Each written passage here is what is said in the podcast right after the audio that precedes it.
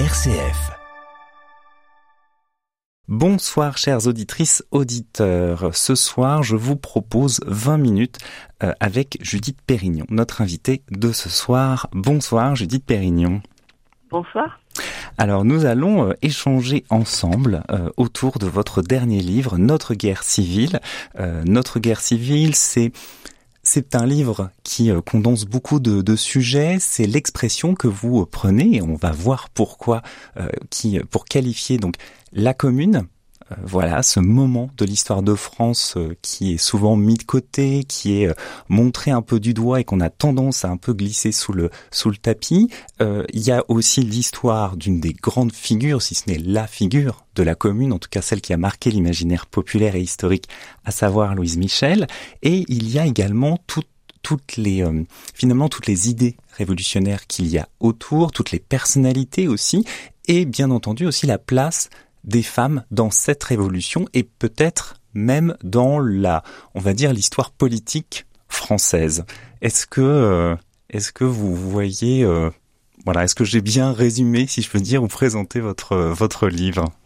Oui, oui, très très bien. En fait, on, on a choisi ce titre, euh, Notre guerre civile, alors qu'effectivement, au départ, c'est c'est né d'un documentaire sur, euh, sur Louise Michel. Mais euh, en choisissant ce titre, Notre guerre civile, on voulait évidemment euh, pointer la commune et lui donner un nom qu'on ne lui donne jamais, parce que la France a vécu avec la dernière de ces révolutions une vraie guerre civile. Euh, ceux qui tiraient sur les, la commune de Paris euh, depuis les, les, les, collines alentours, c'était la République française. Euh, et, et, donc, euh, on voulait que cet événement, souvent minoré dans nos manuels d'histoire ou, ou lycées, comme Louise Michel, qui aujourd'hui donne son nom à des écoles, des maisons de retraite, qu'on célèbre tous euh, sans voir la radicalité, la révolution, le projet qu'elle portait, il fallait leur rendre, euh, leur rendre tout ça et peut-être rafraîchir un peu nos mémoires. Oui.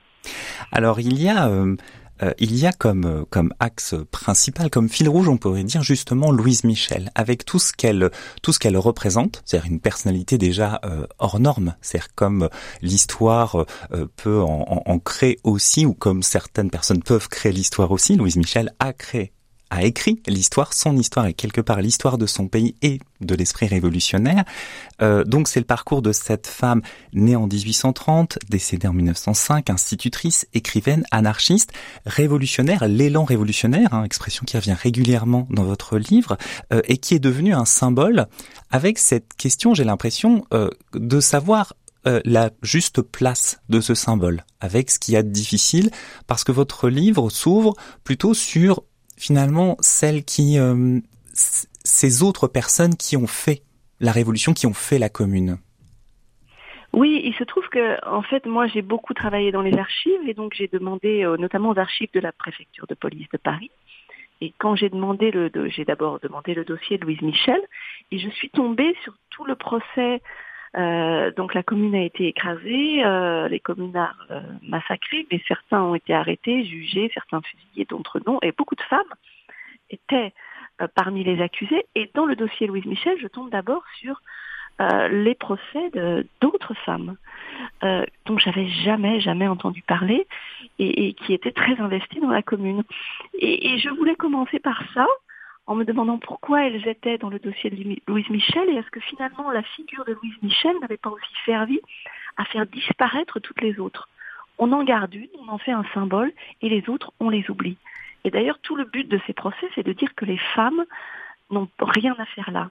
Il y a le commissaire du gouvernement dans ses procès de 1871 qui dit que la pire des femmes, une femme comme celle-là, révoltée, est, est, pire que le pire des hommes. Parce qu'une femme qui se révolte, elle abat tout le modèle de la société. Et ça, j'avoue que ça m'a réjoui. On était donc au-delà d'une biographie de Louise Michel, on était dans le récit quelque chose de plus large qu'elle qu'elle portait. Et, et, et ça, je voulais l'installer effectivement dès le début du livre. Alors ce qu'on comprend aussi, et ça passe aussi par ce travail sur les archives, par exemple, un moment c'est stipulé sur la, des dossiers qui concernent Louise Michel, que par exemple bah, on est obligé d'effacer pour l'identifier euh, fils, l'expression fils, mais de mettre fille, avec cette idée que même au niveau administratif, il est impensable que des femmes puissent trouver une place ou puissent porter un moment, une sorte de combat politique plus largement, même au-delà même de la révolution. Oui, parce que la femme, elle ne peut pas penser. Donc ça, c'est pas possible dans le regard de ceux qui les jugent. Et donc même tous les documents administratifs, effectivement, euh, et ça je l'ai vu aux archives d'outre-mer, euh, c'est là où il y a les dossiers des bagnards, puisque ces communards et ces communards devront être déportés.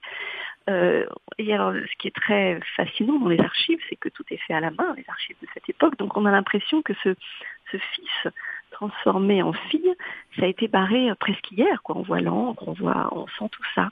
Et, tout ça raconte bien l'image et ce que le, système et nos sociétés voulaient et parfois veulent encore installer, c'est qu'une femme ne peut pas penser. Et on leur attribue d'ailleurs même ces communards, qui sont pour certaines euh, très éduquées, euh, qui se sont battues, on ne leur reconnaît pas cette pensée politique. C'est pour ça qu'on les a appelées d'ailleurs les pétroleuses. On leur a reconnu des pulsions, des pulsions dangereuses elles ont foutu le feu. Et, rien que dans la manière dont on leur parle, de ce dont on les accuse, c'est une manière de leur refuser, encore une fois, l'acte de pensée, des convictions politiques. Elles ont des pulsions, elles sont un peu sorcières, elles sont un peu hystériques. Et c'est comme ça qu'on leur parle au fil de leur, de leur dossier à Louise Michel, comme à tant d'autres. Et la différence, c'est que Louise Michel, qui va continuer, elle va montrer qu'elle a pensé toute sa vie, effectivement. Alors qu'elle a pensé, et c'est vrai qu'il y a cette opposition de d'attitude, par exemple le mot exalté, hein, vous expliquez aussi que la, la police utilise souvent l'exaltation pour parler du mouvement des femmes, hein, quelque chose qui, comme vous le disiez, hein, n'est pas du tout raisonné et euh, ce, côté très impulsif. Et il y a la figure de Louise Michel avec vous le dites aussi, ce côté euh, limite que vers la, la, fin de sa vie, de ce combat euh, politique, elle a été un peu écartée par parce que trop sentimental. Et en même temps, cet aspect sentimental, ça lui donne aussi une particularité et ça permet d'introduire une autre grande figure de votre livre, à savoir Victor Hugo. Parce que Louise Michel, c'est un autre fil rouge que vous suivez, a une correspondance et aussi des rencontres, des rendez-vous qui ont lieu entre elle et Victor Hugo qui représente déjà quand elle le rencontre une sorte de, phare un peu dans cet univers politique et révolutionnaire.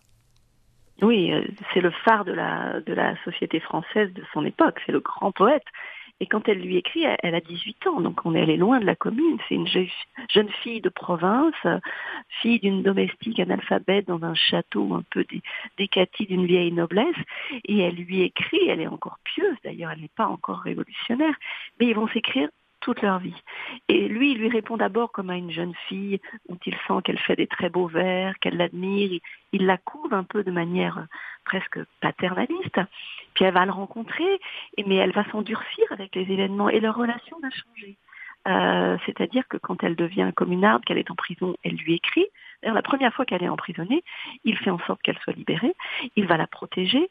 Et, mais en fait, c'est de moins en moins protecteur, je trouve, au sens où c'est une relation où elle va mûrir, elle va devenir cette figure révolutionnaire et elle devient bien plus radicale que lui.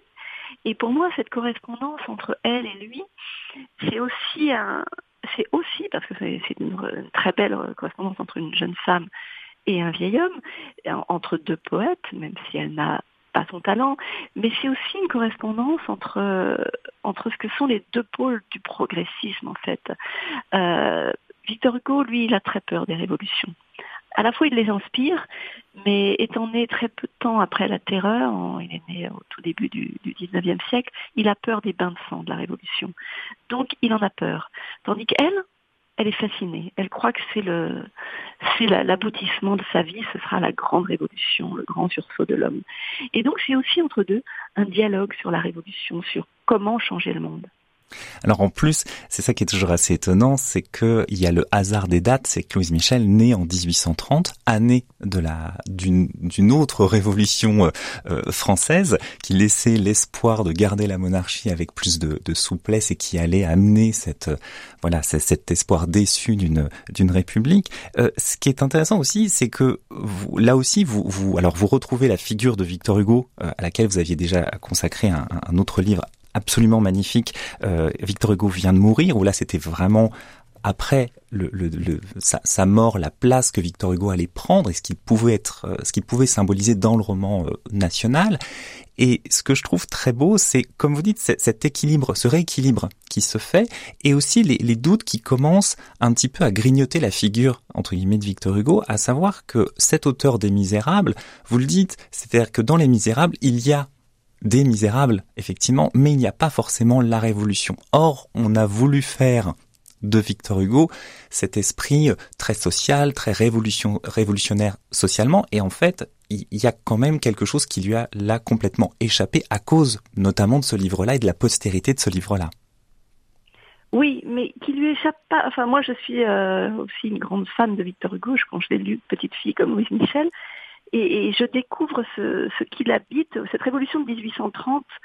Euh, il va s'en tenir à l'écart. Il, a vraiment peur du bain de sang des révolutions, et on ne peut pas dire que ça n'arrive pas. Beaucoup de révolutions tournent mal, et, et donc il est à la fois euh, c'est un bourgeois éclairé, il va se battre contre la misère, et il va penser qu'effectivement il faut plutôt faire voter les gens que leur donner, enfin les pousser à prendre les armes. Tout son grand combat dans ses discours contre la misère, c'est allons vers le suffrage universel. Les gens n'auront plus besoin de prendre les armes. Euh, et, et, et, donc ça, il est déchiré par ça. Victor Hugo, il va commencer conservateur, il dit qu'il va finir socialiste, il, évolue tout le temps, Victor Hugo. Là où Louise Michel, elle va s'ancrer dans une idée de la révolution, elle ne va plus en bouger. Donc je le condamnerai pas. Je dis que c'est le débat des hommes. Il est autour de Victor Hugo en fait.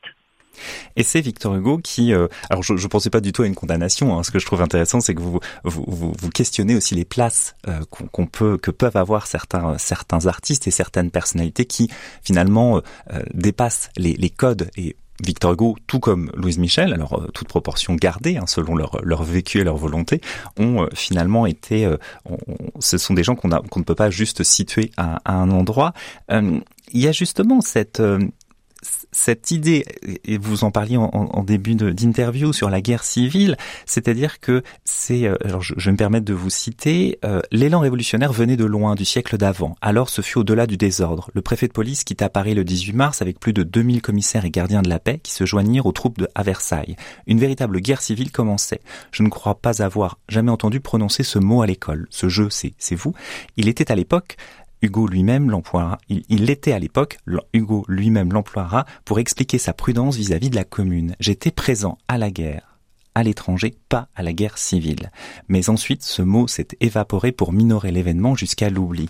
Et là se pose la question de l'héritage de la commune et de euh, la place que l'esprit révolutionnaire, si on peut dire, peut avoir dans l'histoire de France et dans sa transmission, puisqu'il y a bien sûr la Révolution française, mais tout au long du XIXe siècle, il y a un questionnement politique, social, euh, qui crée quelque part, qui sont les bases aussi de la République actuelle.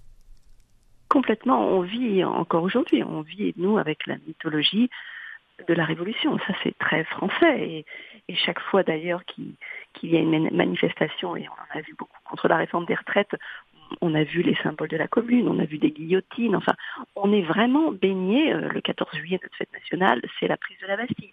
Donc la société et la République française se sont bâties autour de ce mythe de la Révolution française. Et, d'ailleurs, euh, c'est dans les esprits de certains partis conservateurs comme jusqu'à l'extrême gauche. Mais ce qui est intéressant quand on explore le 19e siècle et toutes ces révolutions qui suivent, 1830, 1848, puis la Commune la dernière, c'est qu'en fait, tous ces gens qui se soulèvent disent que la révolution de 1789, elle est inachevée. D'ailleurs, ils parlent d'une révolution sociale. Ils disent très bien la République. On veut la République. Mais maintenant, on veut un système qui redistribue la richesse. C'est pour ça qu'ils insistent sur la révolution sociale. Alors qu'au fond, il y a des, nouveaux groupes sociaux, notamment la bourgeoisie, qui ont émergé de la Révolution euh, française, qui estiment que voilà, On est sous la République et on est bien. Et donc, cette révolution inachevée dans beaucoup d'esprits et que je trouve qu'on sent aujourd'hui dans notre essoufflement démocratique très fortement. On sent que ce débat sur l'inégalité, sur la non-transmission des richesses, des savoirs, est toujours là. Et c'est une question qui est très fortement posée dans tous ces événements du 19e siècle. Et c'est pour ça que ce sentiment d'inachevé est toujours en nous au fond. Et c'est un sentiment qui euh, imprègne, on le sent aussi, cette figure de, de Louise Michel, avec en plus ses différents aspects. C'est-à-dire que là, cette question-là est à la fois traitée d'une manière, finalement d'une manière artistique, d'une manière militante, mais le, j'ai constaté, alors c'est peut-être moi qui suis passé un peu à côté, mais que dans votre livre, finalement, il y avait peu de paroles politiques. C'est-à-dire, mis à part Victor Hugo, mais qui en plus à ce moment-là était en exil, donc il y avait un rôle un peu un peu différent, mais enfin une partie en exil. est-ce que ça, ça, est-ce que vous diriez que le, politique, au moment de la Commune, a un peu abandonné la, parole et la construction politique justement? Bah, Ils sont quand même en train de, quand on se penche sur cette Commune si mal enseignée, il y a quand même, donc ils sont pleins d'utopie. Et donc, dans, cette, dans ce Paris assiégé, il y a des comités comme ça révolutionnaires qui laissent faire. Ils abolissent la peine de euh, ils font payer les heures supplémentaires, ils, décident d'établir le divorce qui est installé. Donc c'est quand même un vrai projet politique qu'ils ont, de changer la société. Et, ils vont aller très loin des, des choses, ils vont voter des choses localement dans des assemblées incroyablement passionnantes qui ne seront finalement légalisées en France au siècle d'après. Donc moi je les trouve quand même éminemment politiques. Alors quand je disais justement, c'est que tous ces projets politiques viennent de personnes, en fait de citoyens militants, de, mais pas forcément, on va dire, de non politiques qui aujourd'hui se retrouvent euh, des, des, noms de rue, euh, euh, des, des, les grandes figures politiques. Alors, on peut penser par exemple à Adolphe Thiers. Alors, il y a un peu Clémenceau qui est quand même qui est quand même présent, plutôt là vers la fin du fin du livre.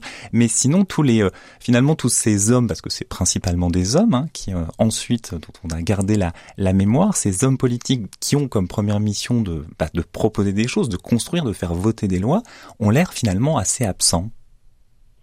Oui, parce qu'ils étaient euh, finalement la commune, elle, elle se déclenche euh, dans après juste après la défaite euh, donc de Napoléon III face aux armées de Bismarck. Et en fait, toute l'élite politique qui va émerger, qui va déclarer la République tout de suite dans le dans ce fracas de la défaite militaire de Napoléon III, était concentrée sur leur, le seul le seul projet, c'était restauration de la République en fait. Donc abolissons l'empire. Ils avaient tous, même ces gens qui vont devenir euh, que, Louise Michel et d'autres vont haïr, comme Thiers et d'autres, ce sont des républicains. Ils ont passé du temps dans les prisons euh, euh, de l'Empire et, leur, leur combat politique se résume à la République. Et c'est justement intéressant de se dire que dans ce qui, qui émerge avec la commune de Paris, mais d'autres, hein, il y a eu des petites communes dans les villes de France, c'est mais c'est quoi la République? C'est pas simplement un président de la République qui va vivre sous les ors des palais nationaux qu'est-ce que c'est la République? Il faut la nourrir d'idées. Et là, c'est vrai que les idées viennent du monde, euh, du monde ouvrier euh, qui, s'installe comme ça. Paris et, toute la France sont en pleine industrialisation et, donc émergent des, nouvelles idées. Et il faut que ces mouvements naissants explosent avec la commune pour qu'on les entende. Merci beaucoup, Judith Pérignon. Euh, vraiment, je, je, conseille tous les auditeurs et auditrices à, à, découvrir ce livre passionnant, donc Notre guerre civile, publié par Grasset, euh, et, et, bien sûr aussi à écouter la grande traversée que vous avez consacrée aussi à, à, à Louise Michel, et puis de plonger globalement dans, dans, dans votre travail, dans votre œuvre, euh, vraiment absolument passionnant. Je vous le disais hors antenne, mais voilà, grâce à vous, euh, l'été 2017, euh, j'ai traversé les États-Unis à la recherche de Bruce Springsteen, et c'était absolument passionnant. Euh, donc j'étais voilà ravi euh, que vous soyez euh, disponible pour cette cette interview. Merci beaucoup. et puis et donc, chers auditrices, auditeurs, je vous souhaite une excellente soirée, une très belle semaine et bien sûr un très bel été. Voilà tout les, un, nombre, un des conseils de lecture que je peux vous donner, Notre guerre civile de Judith Pérignon, publié par Grasset. Et bien sûr, on se retrouve à la rentrée au mois de septembre. Donc, reposez-vous bien, profitez de votre été tant qu'il en reste encore. Au revoir.